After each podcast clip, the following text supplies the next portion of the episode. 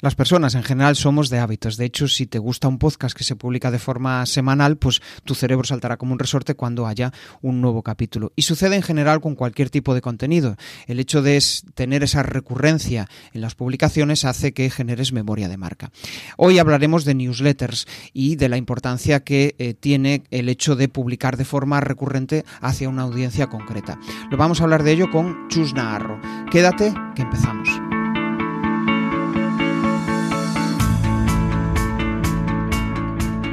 Bienvenido a Comunicar más que hablar. Soy Jesús Pérez Santiago y este es el podcast de los que quieren crear su propia audiencia.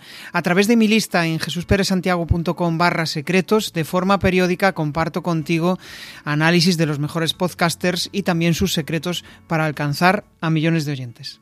Esto de la newsletter no es nada nuevo, de hecho yo creo que es muy, muy antiguo. Yo recuerdo que cuando estaba en la facultad, ya hace unos cuantos años, pues eh, estaba suscrito a muchas newsletters, pues yo que sé, la de Mediamar, la de un montón de, servicios que al final descubrías, Dios mío, pero qué coño me están enviando aquí todos los días que estoy hasta las mismísimas de, de recibir spam, ¿no? Y al final acababas enviando a spam a todos esos correos y, y, mm, la sensación era, joder, ¿de qué me vale estar suscrito si al final voy a su página web yo muchas veces lo tenía como un recordatorio, vale, a ver qué ofertas salen, pero cuando te envían ofertas todos los días, dices, ostras, ¿no?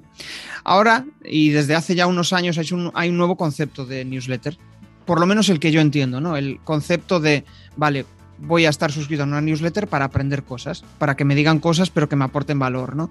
No que solo quieran mm, transmitirme eh, lo maravillosos que son, los productos que tienen. Para eso, pues probablemente cuando estés en el momento, en el momento en el cual veas esa necesidad, probablemente acudirás a Google o a donde a, aquel medio, a YouTube, a aquel medio donde tú quieres em, pues tomar la decisión y ahí buscarás a personas que te ayuden en ese proceso, ¿no? Pero lo bueno de las newsletters es que realmente igual es que aún no sabes en qué situación estás, aún no sabes que tienes una necesidad, pero dices, ostras, es que, joder, a mí me gustaría, como es el caso de la invitada que tenemos hoy, ¿no? A mí me gustaría pues empezar a compartir cosas, empezar a escribir, ¿no? Y dices, ¿y, cómo lo hago? ¿no? Bueno, pues al final Chus te comparte en su newsletter, Chus Naharro, te comparte en su newsletter cuestiones que a ti te pueden ayudar a avanzar en todo ese proceso. Te habla de cómo te puedes sentir, de cómo puedes avanzar, de cómo... Bueno, pues eso para mí es el valor de las newsletters hoy en día. Y de hecho está, está de moda, ¿no? Y por eso he traído hoy a Chus aquí, o sea, para que nos hable de todo este proceso, de cómo es montar una newsletter, de lo que se siente durante ese proceso y también pues de los aprendizajes que ya ha tenido, que seguro que han sido muchos. Muy buenas, Chus, ¿qué tal? Hola, Jesús. Va a ser interesante, ¿no? Chus, Jesús, Jesús, Chus. Sí, ya te digo. Sí, sí, pasa igual, porque mi marido se llama Jesús, o sea que estoy acostumbrada. Muchos Jesús. Sí, soy de María Jesús. Pero vamos, siempre, toda mi vida me han llamado Chus y de hecho creo que eh, es el nombre que me representa Chus. O sea que, mm, bueno, muchas gracias por, por invitarme y por compartir este ratito contigo y con la audiencia.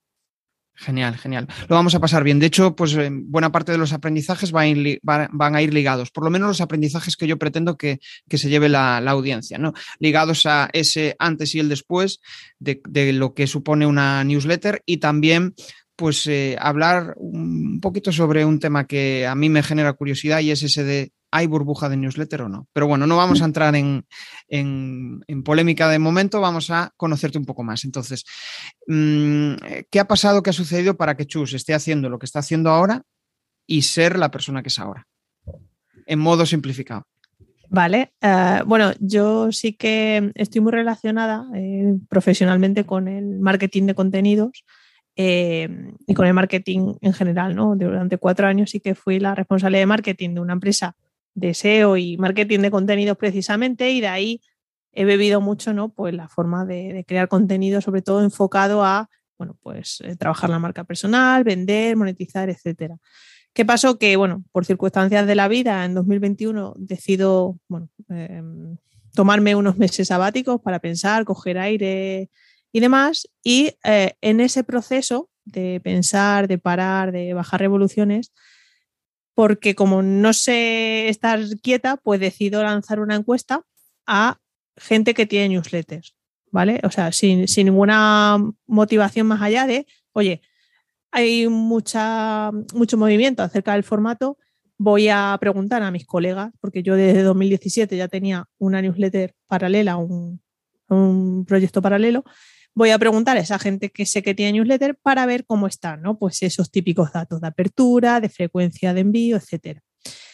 Eso fue en mayo de 2021, publico el estudio y veo durante el verano que hay, bueno, pues cierto interés que despierta ese estudio, ¿no? Entonces, esto junto con mis meses sabáticos de pensar si quiero volver por cuenta ajena, si me hago consultora de algo, ¿no? De marketing de contenido, etcétera, pues digamos que es la ebullición un poco de decir, vale, eh, creo que tiene sentido que me haga consultora y lo intenté por mi cuenta, pero especializada en newsletters, ¿no? Eh, que, mm, eh, insisto, no es email marketing en general, sino el formato newsletter, el nicho del nicho, vamos. Entonces, digamos que, bueno, esa, experiencia en marketing de contenidos, más, bueno, crear contenidos como tal y eh, ser, capaz ¿no? de, hacerme un hueco, construir una, una audiencia, etcétera, hacen que esté en el punto en el que estoy hoy en día. Claro. Es que al final una de las cosas que a mí me pasa cuando pienso en ti, ¿no? Es eh, newsletter, ¿no? ¿Eso tú crees que es un beneficio o es un riesgo? El, tema de que, hostia, te relaciones solo con newsletters. Pues, em, creo que he ido aprendiendo a... Al final es bueno, ¿no? Eh, quiero decir, mi objetivo también de marca es que las personas que escuchen Chus Narro directamente me asocien con quiero crear una newsletter, pienso en Chus, ¿no? Quiero decir, a nivel marca sí que es un beneficio, eh, pero en este caso es porque la marca es mía, ¿no? Eh, yo, insisto, he mencionado que estuve algunos años trabajando para, otra empresa que no era mía y ahí se me asignaba, ¿no? Eh, se me ponía la, etiqueta de esa marca con, con mi nombre. En ese caso, bueno, te puede penalizar en el sentido de, mm, al final es una etiqueta que te pone. Insisto, cuando eres, cuando trabajas para otro. En mi caso y las personas que no estén escuchando y sean profesionales independientes, creo que asociar tu nombre a tu sector o a lo que haces eh, es la mejor publicidad ¿no? que, puedes tener eh, indirecta sobre tu, tu profesionalidad también hay que ver, eh, Jesús, el, campo en el que estás, ¿no? Eh, al final, por eso he dicho el nicho del nicho. Eh, cuando vas a un público súper específico, que es, que es muy concreto, pero que todavía, digamos, no hay muchas personas así, te beneficia mucho. Si entras en un mercado en el que ya hay muchísima gente, obviamente tienes que hacer un poco más de esfuerzo para, para conseguir asociar tu nombre a esa especialización. Claro, Claro, al final es que no hay mucha gente que esté dispuesta a lanzar newsletters. Tampoco hay mucha gente que esté en ese momento de decir, ostras, quiero empezar a captar audiencia y voy a elegir la newsletter como un medio. Eso a ti quizá te da la ventaja de, bueno, quizá no, te da toda la ventaja de ser la primera, ¿no? Y el que golpea primero, pues siempre golpea más, más fuerte. sí, e, es parte del beneficio. Es verdad que probablemente haya más gente que, lo haga. Yo no, no los conozco, pero quiero decir que ni soy probablemente la primera tal, pero es verdad que, bueno, era una tendencia que yo veía en Estados Unidos y como ese parón laboral me vino muy bien para coger aire el año pasado, dije, igual tiene sentido, ¿no? Empezar en España, levantar la mano y decir, oye, eh, que esto es una mm, profesión que puede tener sentido, eh, yo estoy aquí y estoy haciendo contenidos precisamente para que se me asocie con, con esta rama. Claro, claro. Al final es, Em, de hecho, eh, te preguntaba eso porque al final es como el, típico miedo que tienes de, ostras, y que mucha gente me lo comenta, ¿no? Joder, me van a relacionar con esto. ¿Y si esto no funciona y tengo que cambiar, iterar? Pues al final hay que ser lo, suficientemente valiente como para decir, ostras, me he equivocado o no me he equivocado, este no era el momento para lanzar esto y he iterado hacia, hacia otra cosa, ¿no? Que es muchas veces es uno de los... A mí, a mí me costaba, ¿eh? o sea, yo cuando lancé mi proyecto y, mm, era como cuanto más genérico, mejor. Pero después te vas dando cuenta de que al final, cuando quieres hablar para todo el mundo, no hablas para ni Dios, o sea, ni Dios te, escucha, ¿no? Mm, vamos a ponernos en la situación de que al final pues eh, quieres montar un, proyecto, ¿no? Tú ahora quieres montar un, proyecto y al final pues mm, una de las vías es crear una newsletter. ¿Cuál sería o cuál crees que podría ser el principal motivo para montar una newsletter en un proyecto? Vale, em, es interesante porque precisamente tengo muy reciente el, estudio este que publiqué y preguntaba precisamente por qué la gente crea una newsletter, ¿no? ¿Cuál es el objetivo que hay detrás? Y al final, es verdad que los datos se concentran en cuatro o cinco motivos, pero yo creo que cada persona tiene su motivo para tener su newsletter. Y, quiero decir, no creas una newsletter para una cosa en específica. Eh, puedes crear una newsletter para construir una audiencia, puedes construir, lanzar una newsletter para trabajar más tu marca personal y, oye, ir compartiendo con, con el sector que tú eres válido en ciertas temáticas. Puedes lanzar una newsletter eh, para difundir eh, tus contenidos y de hecho muchos youtubers están aprovechando el formato de newsletter porque el algoritmo a lo mejor los tiene más penalizados, ya no notifican a todo el mundo y usan la newsletter como una carta de, oye, he publicado estos últimos vídeos. Esa también una forma válida de, crear una newsletter. Puedes lanzar una newsletter para atraer a la gente a venderle otras cosas. Quiero decir, que hay, yo creo que hay tantas newsletters como eh, motivaciones tiene la gente para, crear un proyecto. Has abierto una lata chula, que es el tema de, joder, parece que la newsletter solo, solo tiene que ser escrita, o sea, tienes que ser un, copy de la hostia y, eso que te ayude a, vender, ¿no? Es un poco lo que, lo que yo veo. Pero, mm, ¿qué formatos? O sea, ¿qué formatos podemos compartir en una newsletter? Formatos me refiero a, pues yo qué sé, se puede compartir audio en una newsletter, se puede compartir vídeo, ¿tiene sentido eso? ¿O tiene que ser escrito? Hombre, a ver, el formato nativo de la newsletter como tal sí que es escrito, ¿no? Tú esperas que una newsletter recibir un texto y lo consumes donde quieres, cuando quieres, y etcétera. Pero es verdad que se están viendo experimentos o gente que hace ese, combo, ¿no? De, vale, eh, yo envío una newsletter, pero dentro inserto un audio exclusivo para los suscriptores. O inserto un vídeo que solo puede llegar la gente a ese vídeo a través de la newsletter. Entonces, al final, eso radica en parte de esa diferenciación respecto a otras personas, ¿no? Es decir, no voy a hacer la misma newsletter que está haciendo mi competidor o otra persona del sector, sino que voy a darle una vuelta de hoja y voy a buscar esa motivación para que la gente llegue a un contenido exclusivo a través de, estando suscrito, ¿no? Es verdad que no, no sé, e, el formato nativo es texto, ¿no? Y, y alguien cuando se suscribe a una newsletter espera un texto, porque bueno, eh, a lo mejor no tiene, yo qué sé, estás en el modo leer newsletter y no tienes a lo mejor auriculares a mano, ¿no? Para consumir un vídeo, para escuchar un audio. Pero bueno, que hay, se ve cada día nueva, nuevos formatos.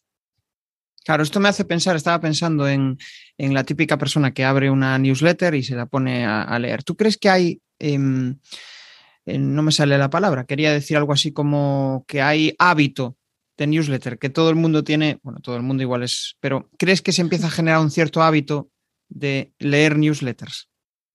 Yo creo que sí, y más, o sea, tiene mucho más sentido con estas newsletters independientes, newsletters de autor, newsletters personales, ¿no? Eh, yo tengo cuatro, cinco, seis newsletters que siempre leo en el mismo modo, ¿no? Pues eh, antes de irme a la cama o el domingo tomándome el café, etcétera. Entonces, eso es muy bueno para eh, como dices, crear un hábito y conseguir esa recurrencia de que la gente me lea, eh, me consuma en un mismo espacio de tiempo, etcétera. Es verdad que hay otras y, que pueden ser a lo mejor las más comerciales, ¿no? Estas a las que te referías tú al principio, la típica de Miamar, la típica newsletter pura y dura de, oye, cómprame, estas son las últimas novedades, que te da igual cuando las recibas, sinceramente, porque no estás esperando que te llegue la última newsletter de oferta, sino que a lo mejor estás esperando que estás aprendiendo programación y recibas una newsletter donde te cuenten un tip o tú mismo con tu newsletter, ¿no? Pues oye, eh, sé que Jesús me va a mandar esta newsletter con una píldora, joroba, pues a lo mejor me tomo la semana para aplicar esa píldora y es un poco el hábito de, mejorar incluso y de adaptarlo a tu rutina. Claro, al final es como, yo lo veo muy relacionado con personas que quieren crecer a nivel personal. Casi todos queremos crecer, pero bueno, igual unos lo tienen más activado y otros menos, ¿no? Pero eh, es como que mm, la newsletter te da ese, ese, empuje. Es como, pues no sé, hace unos años usaba Feedly y lo que hacía era suscribirme a blogs para recibir notificaciones de esos blogs. Quizá ahora los blogs, pues han pasado a un segundo plano, eh, porque yo por lo menos, desde el punto de vista de mi consumo, ¿no? Yo consumo más podcast y más newsletter que blogs. ¿Qué opinas tú de esto? Sí, eh, totalmente. Creo que es verdad que creo que los blogs no han muerto, ¿no? Pero es verdad que, mm, no tenemos tiempo hoy en día para estar suscritos a miles de blogs y que por RSS nos entre, porque creo que en los hábitos de consumo eh, la gente todavía puede que abra el país, abra el diario de turno y consuma de forma rápida las noticias, pero también hay, y yo soy la primera consumidora, de, newsletter de noticias que te cuentan las cuatro cosas importantes y ya está.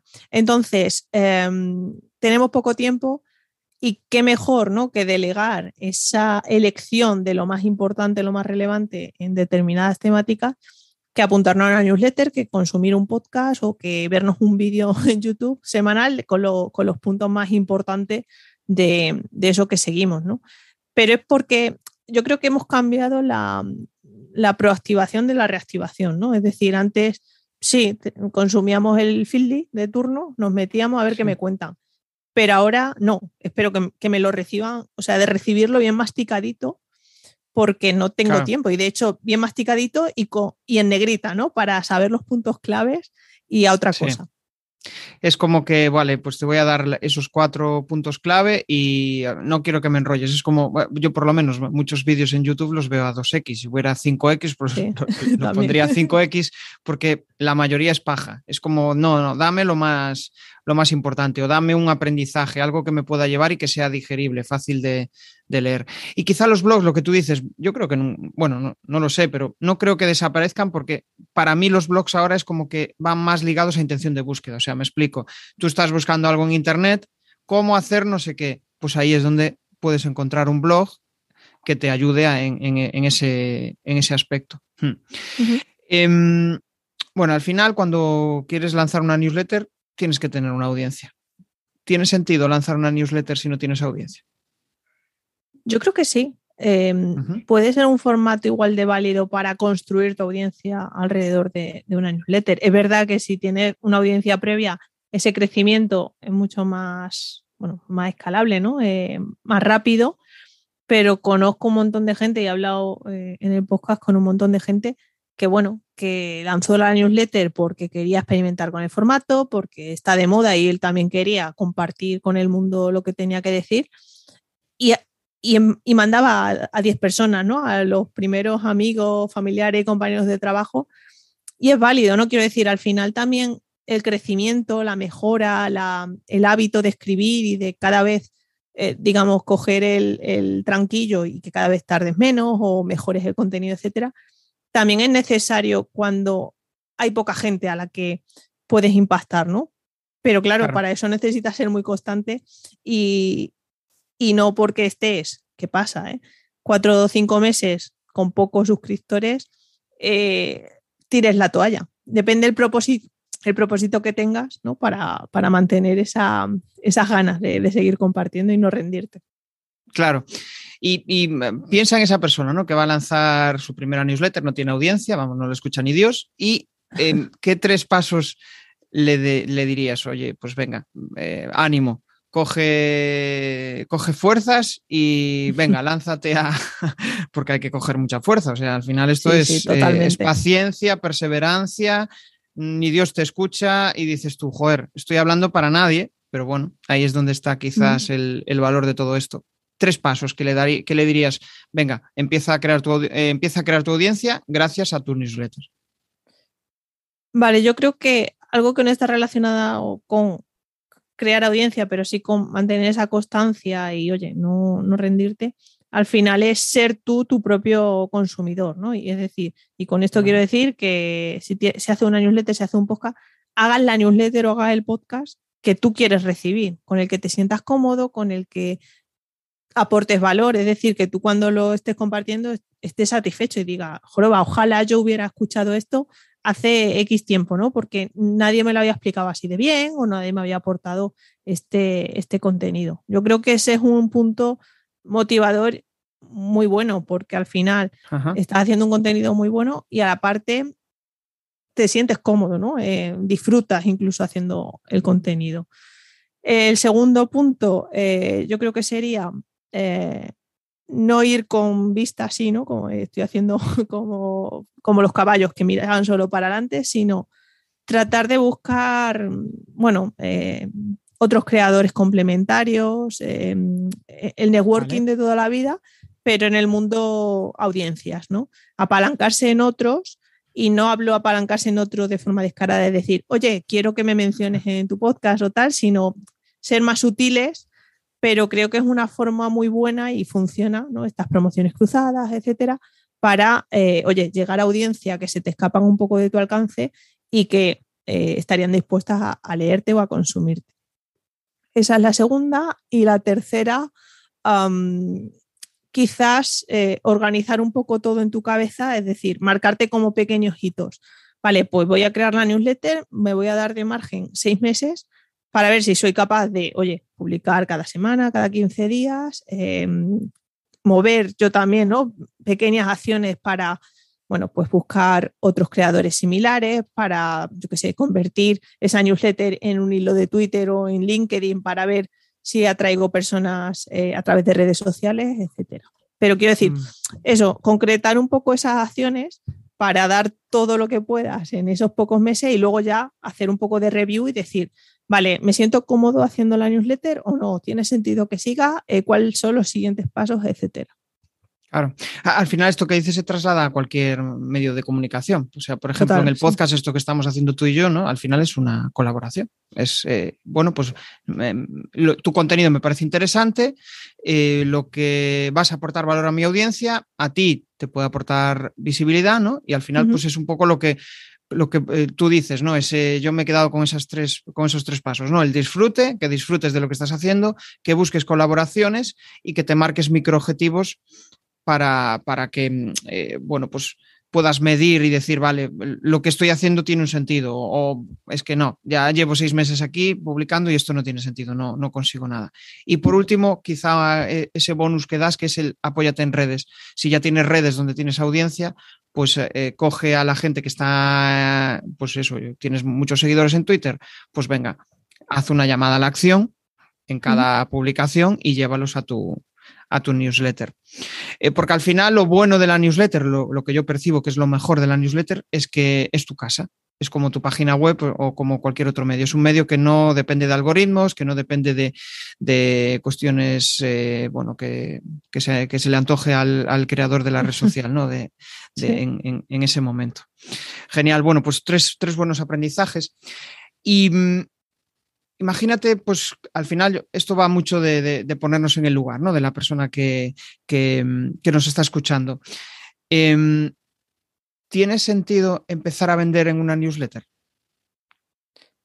Vale, eh, aquí abres melón también, porque yo, o sea, yo empecé la newsletter sin tener nada que vender. O sea, simplemente, oye, estoy aquí, hablo de newsletter indirectamente, ¿no? Esa monetización indirecta de crear marca en torno a eso.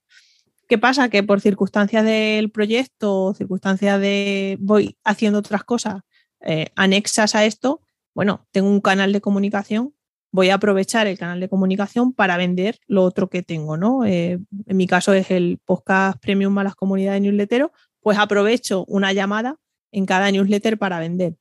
Pero ojo, sin perder la esencia de por qué creé la newsletter. Yo creé la newsletter para compartir, eh, inspirar a, otros creadores de newsletter y que se lleven algo accionable cada semana. Ahora, si además hago una, llamada a una venta, ¿no? a un servicio, a un producto, etcétera, vale, pero quiero decir, mi, premisa más eh, interesante es que la persona sea capaz de llevarse algo sin necesidad de, de convertir, ¿no? De, de contratarme o de pasar al plan de, pago. Eso creo y cada vez más, que ojo, no lo critico, pero no, no comulgo con ello, ¿no? me voy a hacer una newsletter para poner al final, contrata mis servicios. Creo que, y de hecho, eh, cuando, cuando has arrancado hablando de esas newsletters, de Mediamar, etcétera, que era venta, venta, venta, venta siempre, creo que estas al final es lo mismo, ¿no? Si tú me estás contando una historia y al final me estás diciendo que esa historia la ha pasado tu primo, pero me contrató y, se le acabaron los males, para mí esas newsletters son también venta, venta, venta, venta, porque desde que empiezo a leer ya sé que me quiere vender algo. Entonces, ¿se puede utilizar una newsletter para vender? Por supuesto, pero creo que tiene que tener la premisa de aportar algo a la, audiencia a la que, a la que dirige. Que luego quiere pasar al plan de pago a, o ya contratarme o lo que venda, estupendo, pero que no tenga la necesidad de consumirme solo para llegar ahí. Claro. Yo, por ejemplo, hay muchas newsletters que al final siempre su llamada, newsletters de las que sigo, ¿no? Que su llamada a la acción al final es, una, es una venta.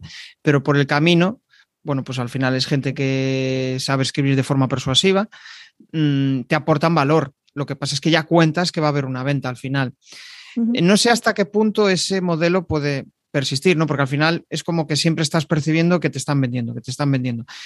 Y joder, todos queremos comprar, pero al final no nos gusta que nos vendan. ¿Qué pasa?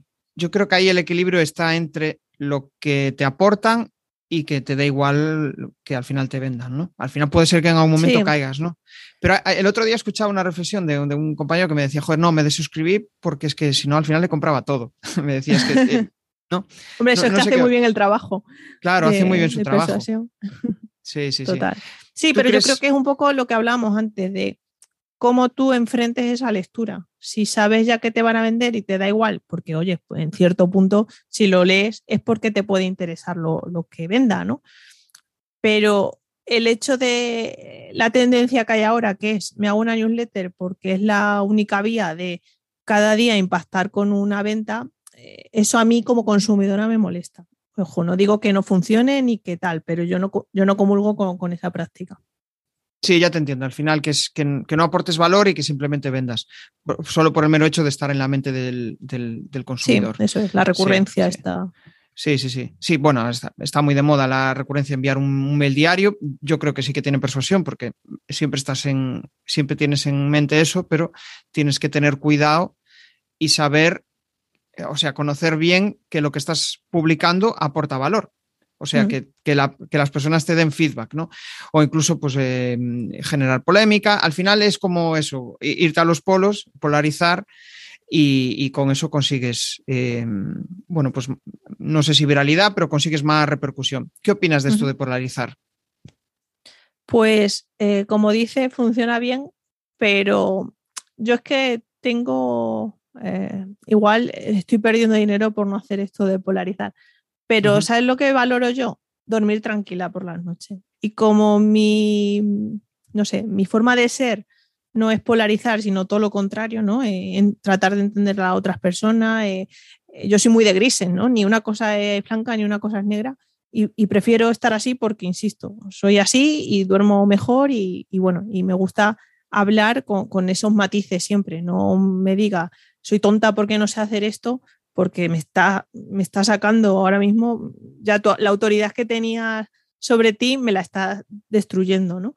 Y creo que cuesta mucho crearse un hueco en, el sector, eh, destacar y tal, y esto es como, como se dice, em, que en cuestión de segundos puedes romper toda esa autoridad, ¿no? Cuesta muy poco, eh, pues, eh, como mm, que, que, la gente te falta respeto, etcétera. Como no quiero eso, yo prefiero, oye, ir como, como yo soy. Al final, una newsletter, un podcast o tal, tiene que tratar también de, de no sé, de que seas natural. Yo, yo defiendo mucho eso, de que seas como eres la persona. Si te pones una careta, bueno, suele funcionar también, pero yo no me siento cómoda y creo que no es real 100%. Claro, no si realmente hay, hay, hay es un, vamos, es algo súper interesante lo que acabas de, esa lata que acabas de abrir, ¿no?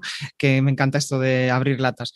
Eh, latas o melones, como, como también dice Jesús Hijas, que en, una charla con él, a él le gusta mucho hablar de, abrir melones.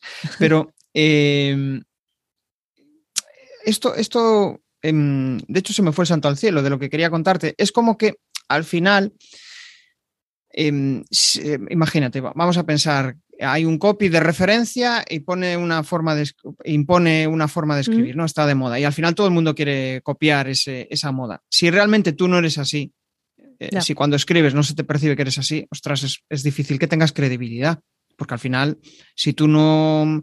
Eh, si tú habitualmente no hablas desde. Eh, la palabra que quería decir es como desde la ironía, si no suele ser así en persona y de repente lees a la persona y dices, hostia, qué raro, este, este email no parece que esté, que esté escrito por, esa persona. ¿Qué le ha pasado, no? ¿Qué le, ha dado? Otra cosa es que vayas evolucionando y vayas sintiendo confianza en lo que estás diciendo y te atrevas a decir cosas que antes no te atrevías. Yo, por ejemplo, eh, y, esto pues me costó lo suyo, eh, hay palabras que pues me costaba decir, como mierda, por ejemplo, o joder, y, a veces forma parte de, tu forma de hablar, porque hay determinados momentos que dices, joder, es que esto, ¿no? Y, ya está, forma parte, ¿no? Otra cosa es que, bueno, pues si en tu forma de ser no sale esa palabra nunca, pues no la uses, ya está, ¿no?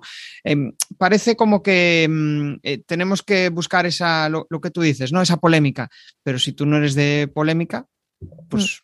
Mm. Yo creo que, o sea, he visto muchas transformaciones de este tipo que comentas y mm, en parte, no sé, eh, es como que, vale, tú puedes comprar formaciones, pero adáptalas a como tú eres, ¿no? Es decir, no sigas a veces tal, sino porque las formaciones están para, para adaptarlas y llevarlas a tu terreno. Si no eres un, clon y no vas a destacar ni, ni, a diferenciarte, y eso también con este boom que hay de newsletter, eh, al final les cuatro y dices, pero si esto es lo mismo, sé de dónde vienes, ¿no? Pero si tienes la habilidad de diferenciarte y de, oye, buscar, pues, oye, que aquí puede ser polémico o no puede ser polémico, pero no sé, que no te lea como leyendo a otra, a cualquier persona, creo que ese es el trabajo que hay que hacer a la hora de, bueno, eh, todos podemos hacer las formaciones, pero al menos adáptalas a tu, a tu forma de ser y a lo que vendas y a tu sector. Sí. Y, sabes otra cosa que yo también ahí veo eh, importante, que es el, tema de, joder, hay mucha gente que compra formaciones solo, solamente por el discurso, porque te hablan de vas a conseguir esto, vas a conseguir aquello, vas a conseguir, ¿no? Es como, joder, vas a conseguir mil suscriptores en X días. Y bueno, pues igual habrá gente que sí lo consiga, otros que no, pero igual es que ni siquiera la persona que te lo va a contar igual no, te gusta eh, sus valores, no te gusta eh, cómo comparte la formación, no te gusta cómo hace las cosas. Eh, yo creo que ahí hay que ser un poco críticos. y yo cometí también esos errores al principio, pero llega un momento que dices, joder, pero yo qué estoy haciendo persiguiendo el método de otro que ni siquiera me gusta cómo, cómo lo está mm. haciendo, ¿no? O sea, busca a alguien que, con el que te sientas identificado o que eh, tenga tu mismo punto de partida. Esto es otro de un buen aprendizaje, el decir, hostia, me voy a comparar con este tío, pero es que este tío empezó hace 10 años y, ostras, está a un nivel que ahora mismo yo no puedo. Tengo que compararme con el de hace 10 años, ¿no? Por, sí, y muchas veces yo creo que pecamos de eso, de compararnos, ¿no? Em, como he dicho, nosotros debemos ser los primeros espectadores, consumidores de nuestro contenido. Sé que es difícil y siempre hay que tener referencias de cómo lo hacen otros, pero midiendo muy bien en qué escala nos estamos midiendo. No nos podemos medir en la persona que factura una barbaridad y tiene miles y miles de suscriptores. No, oye, que acabo de empezar. Eh, primero el primer paso, luego iré subiendo, pero queremos todo súper rápido, resulta súper rápido y tal. Y esto es una barrera de fondo. Sí, de hecho me estoy acordando de algo que, mm, em, o sea, no, recuerdo quién era la persona, pero hace, hace tiempo me decía, yo solo contrato a mentores o a formaciones que, de personas que tengan hijos, me decía, porque yo tengo hijos y, probablemente no, no em, o sea, ellos consigan igual avanzar más rápido que yo teniendo que conciliar, ¿no? Entonces me decía, no, busco siempre personas que tengan hijos y que sepan en la situación en la que estoy. Y esto va muy relacionado con lo que decías, ¿no? De, joder, busca personas que te, que te inspiren, que mm, dirías, bueno, pues vale, yo a este tío le compraría porque me mola lo que, lo que, está, lo que está haciendo. Vamos a abrir otra, otra lata, eh, justo. Y, en este caso, pues me gustaría entrar en, en el tema de lo que decíamos antes, ¿no? Hay una burbuja de newsletters. Eh, ¿Qué debemos hacer? Eh, em, eh, o sea, ¿la gente debe seguir abriendo newsletters? ¿No? ¿Debemos cambiarnos a otro modelo? ¿Qué, opinas de esto? Pues a ver, burbuja creo que hay, pero porque estamos precisamente, ¿no? igual que ha habido burbujas de podcast o, o, TikTok, ahora todo el mundo también, si no tienes cuenta en TikTok o en su, en su día Instagram, creo que somos muy cíclicos, ¿no? Y al final un formato se populariza y, te fija en los casos de éxito de sí, es que esta persona gana mucho dinero con la newsletter, pero está dejando de ver todas aquellas newsletters que se han cerrado o que la gente lo ha intentado, etcétera. Entonces, al final, burbuja hay, ola hay, etcétera. Yo creo que se va a deshinchar, pero muy poco a poco, es decir, manteniendo ¿no? esa, la gente que es más constante, que, oye, que se reinventa, que, es capaz de iterar eh, el formato, etcétera. Y eh, bueno, creo que al final es un formato, como has dicho, que lleva desde que inició Internet, solo que ahora parece que ha crecido y va a seguir, pero yo defiendo también mucho la confluencia con otros formatos, es decir, pues aprovechar a lo mejor la newsletter como un canal para eh, pues llevar a la gente a una membresía. O, pero que a, la, que a, la, vez para llevar gente a tu newsletter necesites tirar de un podcast o de redes sociales, ¿no? Esta estrategia en la que la newsletter tiene un peso, em, así es como lo veo yo y así es como lo, lo trabajo con otros proyectos. Esto como, como las estrategias en el e-commerce de omnicanalidad, ¿no? Que, que, mm, la newsletter sea un, no sea tu única estrategia, sino que sea, este forme parte de, de, esa estrategia. Pues mi estrategia de comunicación es un podcast y del podcast los llevo a la newsletter y de la newsletter los llevo a la membresía, por ejemplo, ¿no? Uh -huh. Como un, como un mini embudo. Antes hablabas de, em, de que en el contenido siempre tenía que llevar algo accionable y es una palabra que me encanta, eso de accionable, ¿no? Que las personas Em, yo, de hecho, es lo que pienso. Em, prefiero, cuando, hago, cuando doy una formación, prefiero que se lleve una cosa y que esa cosa le resulte útil que que se lleven un mogollón de contenido en su cabeza y no apliquen nada, no, no hagan nada, no den ningún paso. ¿Qué tiene que tener un contenido para ser accionable? Um, buena pregunta. Yo creo que lo primero es tener en la cabeza a quién te está dirigiendo, ¿no? Y esto es la diferencia entre tener un público más cualificado y no súper generalista, que tu base de datos es espectacular, pero bueno, eh, vamos, yo hablo desde mi experiencia, ¿no? Mi público de newsletter es súper concreto, pero sé que lo que aporto les sirve para, oye, aplicar en su newsletter, a la de su empresa, etcétera. ¿Qué pasa? Si yo tengo un público súper generalista de marketing y un día hablo de newsletter, otro día hablo de e-commerce, etcétera, habrá días que hay gente que se lleve algo de newsletter, otro día algo de e-commerce, etcétera. Entonces, yo creo que primero hay que tener muy presente a quién nos dirigimos y luego también, eh, como decía, nosotros somos espectadores, nosotros hemos pasado por fases en las que esa gente que no está consumiendo ha pasado, que menos que, oye, hacer una, un poco de, re, de recapitulación, tener una lista de temas que te gustaría tratar para que otras personas se lleven y materializarlo en cosas pues prácticas, ¿no? No, no, saltar un, no soltar un ladrillaco de, de texto, sino, oye, eh, a lo mejor puedes soltar un ladrillaco, pero siempre dejar claro qué es lo que quieres que se lleve esa persona. Claro, al final es, te cuento una historia, en esa historia puede haber muchas cosas, pero al final es como un, un aprendizaje. ¿no? Bueno, yo siempre lo digo mucho con una charlatez, que al final siempre te llevas una idea en la cabeza de, de, de uh -huh. lo que puedes, vamos, una reflexión, una idea de lo sí, que puedes llevar. Es un buen símil ese, sí, sí. Sí, sí, sí, sí. Vale, eh, bueno, ya vamos avanzando, ya llevamos un buen ratito charlando y ahora mm, me gustaría entrar también en, en, en otro melón, ahora cambio de lata vale. melón, en un melón que para mí es el, el, el, tema de, joder, hay gente que no consume newsletters, hay un mercado ahí de gente que pues no saben igual ni lo que son, igual lo saben, pero no les atrae. ¿Qué motivo le daríamos a una persona para consumir una newsletter? Nuestra propia newsletter. Pues yo creo que esa propuesta de valor, ¿no? Eh, al final es en dos frases decir eh, qué va a conseguir, cómo lo va a conseguir y el tiempo que le va a llevar, ¿no? El, la típica fórmula de, yo qué sé, aprende a hacer mejores presentaciones eh, leyendo mi newsletter cinco minutos a, la semana, ¿no? Eh, pues en tu caso, lo que sea.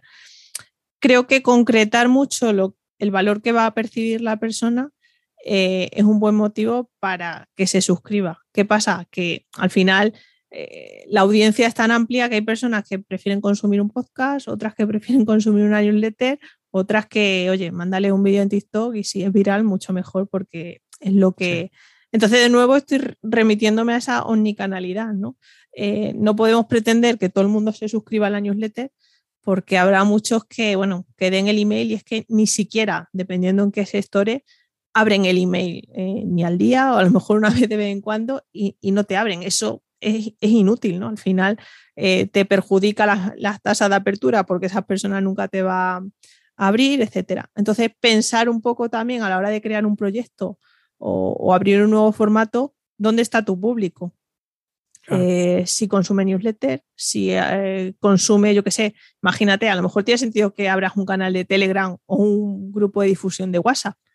¿No? Entonces, claro, muchas veces eh, nos vemos arrastrados por sí, newsletters, la moda, un podcast también la moda. A lo mejor ni, ni sabes escribir bien o ni eres capaz de hablar bien en, un micro.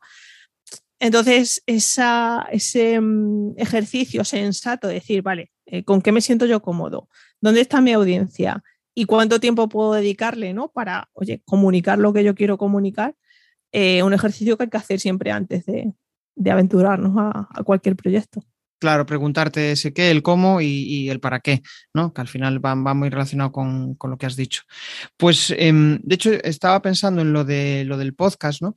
Que es como, ahora hay una burbuja claramente de podcast, pero es como, ha sido como una evolución. Al principio habría mucha gente que lanzaba podcast y de repente se empezaban a quedar aquellos que eran más persistentes. ¿no? Ahora parece como que las marcas están entrando, los famosos están entrando, pero eh, mi percepción es que lo único que buscan es pues viralizar y ya está. No es, no es como eh, el que puede tener una newsletter o un podcast, y eh, corrígeme si, o sea, me gustaría saber un poco cómo tú lo ves, ¿no? Pero mi, mi, percepción es, al final, el que genera una newsletter o el que genera un podcast, lo que busca es, pues, generar un impacto.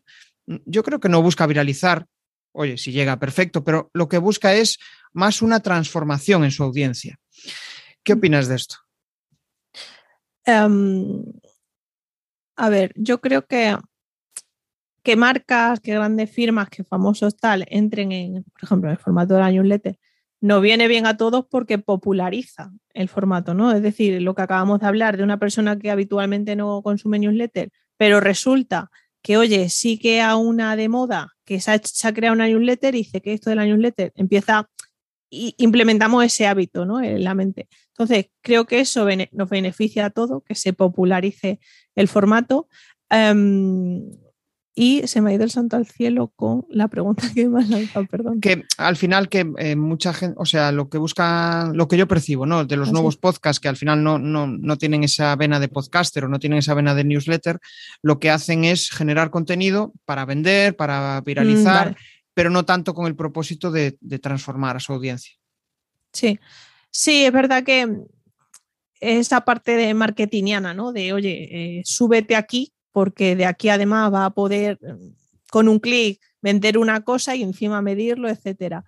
Em, esto es lo, bueno, es lo de siempre. Al final, con los blogs pasó algo similar, ¿no? E, esos blogueros que de pura cepa que compartían sin tener en cuenta el SEO ni nada, compartían por, oye, compartir con el mundo, ¿no? Por satisfacción personal.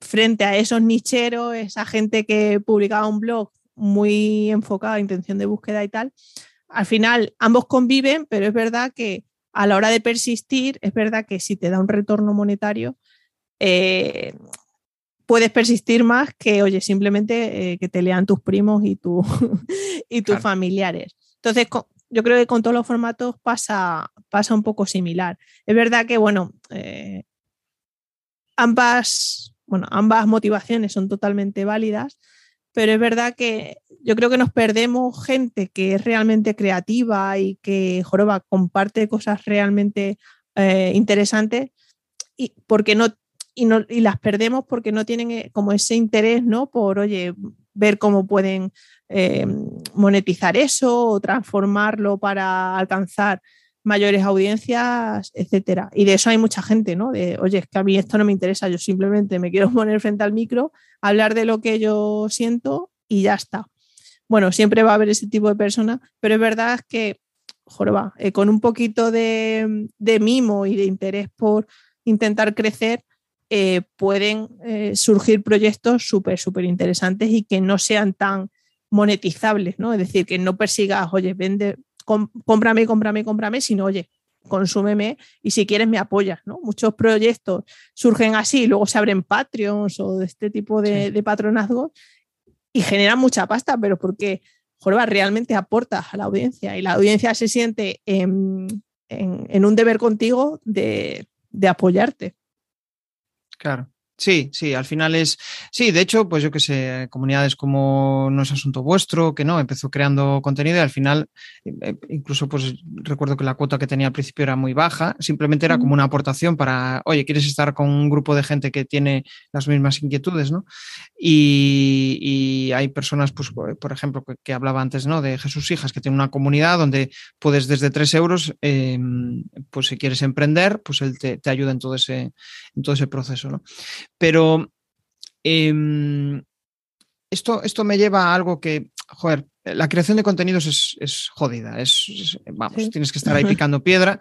Sí que, pues como este tipo de formatos, ¿no? A mí, para mí es un disfrute porque el, poder hablar con otra persona, aprender, ¿no? Para mí el, podcast es, aprendizaje puro, donde otra persona sin, sin eh, bueno, sin, no sé cómo decirlo, pero sin más se, atreve a estar contigo un rato y responderte a tus preguntas. Pues ya está. Eh, la otra persona, pues eh, em, también se llena un poco el ego, en plan, oye, pues me han invitado o lo que sea, ¿no? Que a mí, a mí también me, sucede. Eh, y, por otra parte, pues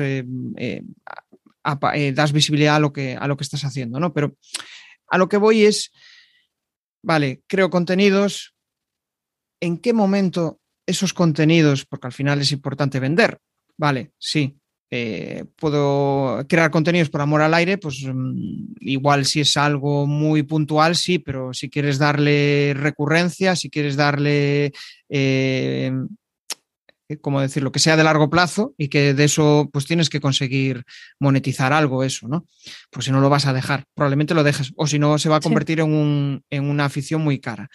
Pero, eh, ¿cuándo crees que se da ese paso de dices, ostras, estoy creando contenidos y ahora sí, ahora es el momento. Ahora ya eh, veo que esto me aporta clientes. ¿Cuándo crees que se da ese punto de inflexión? Pues mm, yo creo que cuando precisamente notas que estás ayudando a otras personas y, o sea, al final esto es un podcast, tú puedes hablar, eh, publicar y ya, pero esperas que la otra persona eh, tenga cierta reciprocidad, ¿no? Es decir, que te, diga, oye, pues me ha gustado mucho este podcast o yo lo haría así, etcétera. No buscar esa relación porque es la métrica para medir la temperatura de si lo que haces está bien o estás hablando a las paredes y tienes una audiencia que, oye, que no tal. Eso sería lo ideal de ir notando si, joroba, si creces en audiencia, si la gente se interesa por lo que tú haces, te pregunta cosas y tal, y ahí ya ir moldeando ¿no? y buscar esa forma de, oye, a lo mejor me interesa buscar marcas que apoyen mi, trabajo y quieran llegar a, mi audiencia. Pues a lo mejor puedo vender patrocinios. A lo mejor tiene sentido de, oye, lanzar una llamada a, ¿quieres que te ayude a generar tu audiencia? Pues eh, contáctame y hablamos, ¿no? Quiero decir, ir lanzando pequeñas pruebas para ver, para ir tanteando también a la audiencia. E, es, verdad que muchas veces se tantea y detrás no hay nadie y dice, joroba, eh, igual esto ya no tiene sentido, voy a, voy a cerrarlo. Pero yo creo que, se percibe con, el ambiente un poco, ¿no? Que hay de, escucha, de si te responden a la newsletter, pues también eh, es muy positivo.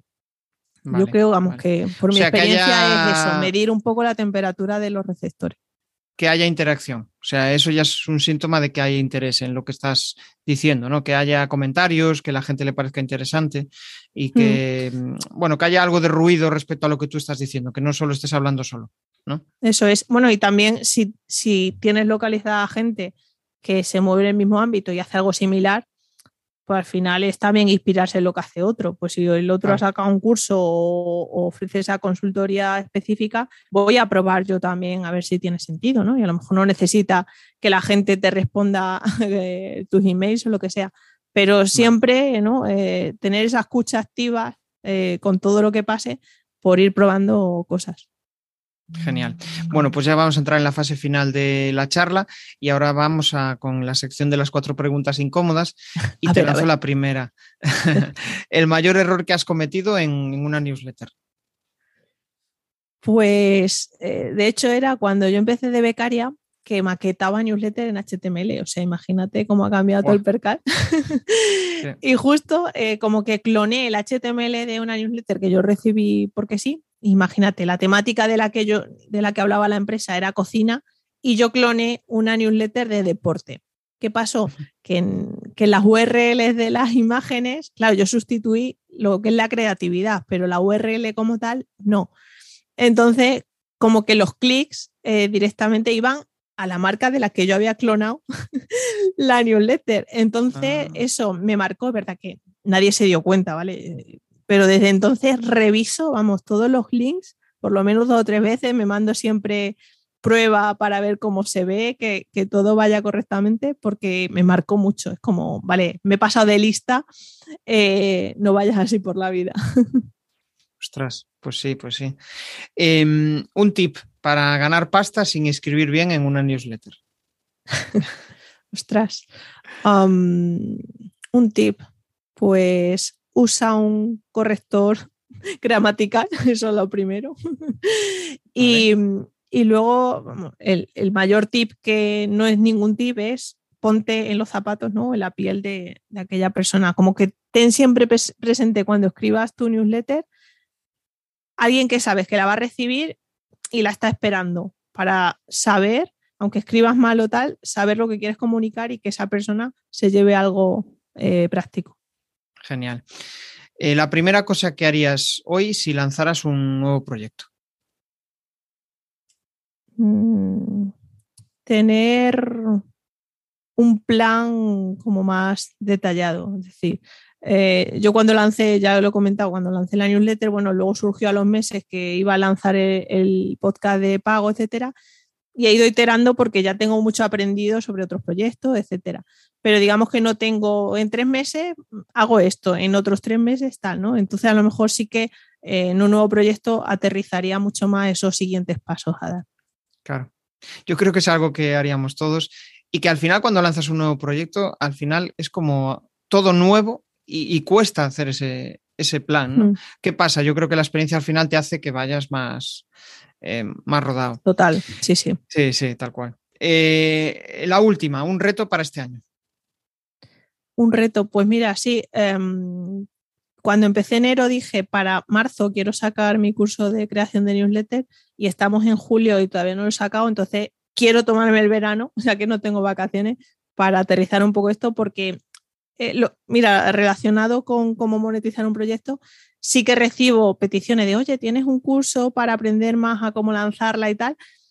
Entonces, bueno, sé que hay interés, entonces, bueno, pues es el reto que tengo este año, a ver si lanzar el curso y ver si, si tiene sentido y si tiene sentido me arrepentiré de no haberlo lanzado antes, pero eso siempre pasa con todo. Siempre. con todo. Seguro que a ti te ha pasado alguna vez. Sí, Sí, un curso para lanzar eh, newsletters, ¿no? Eh, te, refieres sí, a para crear desde un poco para crear desde el concepto, elegir herramientas, cómo crear la plantilla, todo esto. Es, cierto, yo creo que siempre nos arrepentimos de eso. De hecho, estaba escuchando hoy eh, uno, uno, de los podcasts que voy a publicar esta semana y de Juan Antonio Narváez y él decía que su mayor, er, eh, su mayor error, ¿no? Le preguntaba y me decía, no haber lanzado el podcast eh, un año antes. Al final siempre como que siempre decimos, joder, esto que ahora funciona, tenía que haberlo lanzado antes, pero pues quién sabe. Sí, siempre vamos buscando como excusa de no, es que ahora no es el momento, es que todavía no sé hacer esto, no, hay que lanzar y luego ya se va mejorando. Y luego a ver lo que pasa. Sí, eso para los que somos analíticos, eh, no quedarnos en el parálisis por análisis. Oye, que hacerse preguntas está genial porque te ayuda muchas veces a no ir como un pollo sin cabeza, pero también muchas veces el, el em, ¿cómo decirlo? El ir más rápido, el ir más rápido que, que ayuda un montón. Bueno, Chus pues eh, me llevo muchos aprendizajes. Uno de ellos es el de, oye, disfruta, colabora y márcate micro, objetivos. Para mí el mayor aprendizaje de la, de, la charla, ¿no? El, si quieres lanzar una newsletter tienes que disfrutarla, tienes que mm, darle visibilidad a través de otras colaboraciones y márcate pequeños objetivos que te ayuden a, avanzar. Y nada, para despedirnos, pues compártenos tus coordenadas. Si quieres lanzar algún spam de valor, pues adelante. nada, eh, al final, ya que estoy hablando de newsletter, pues eso, que tengo una newsletter para mejorar y para enviar mejores newsletters y si queréis apuntaros pues en chusnarro.com ahí ya veis todo lo que hago. Genial. Bueno, pues nada, hasta aquí ha llegado la, la charla, me lo he pasado muy bien, he aprendido Igualmente. muchas cosas, eh, sobre todo espero que vosotros también hayáis eh, comprendido un poco mejor cómo funcionan las newsletters, el valor que aportan y si es algo que, bueno, que consideráis que puede ser para vosotros, ¿no? El lanzar vuestra propia newsletter y, y empezar a crear una audiencia a través de esta, de esta vía. Nada más, nos vemos en el siguiente episodio. Chao, chao. Gracias. Hey, si te mola lo que has escuchado, pues déjame un maravilloso like o un precioso comentario en tu plataforma habitual de podcasting. Nos vemos en el siguiente episodio. Bueno, a través de mi lista en jesusperesantiago.com barra secretos, de forma periódica comparto análisis de los mejores podcasts y también sus secretos para alcanzar a millones de oyentes.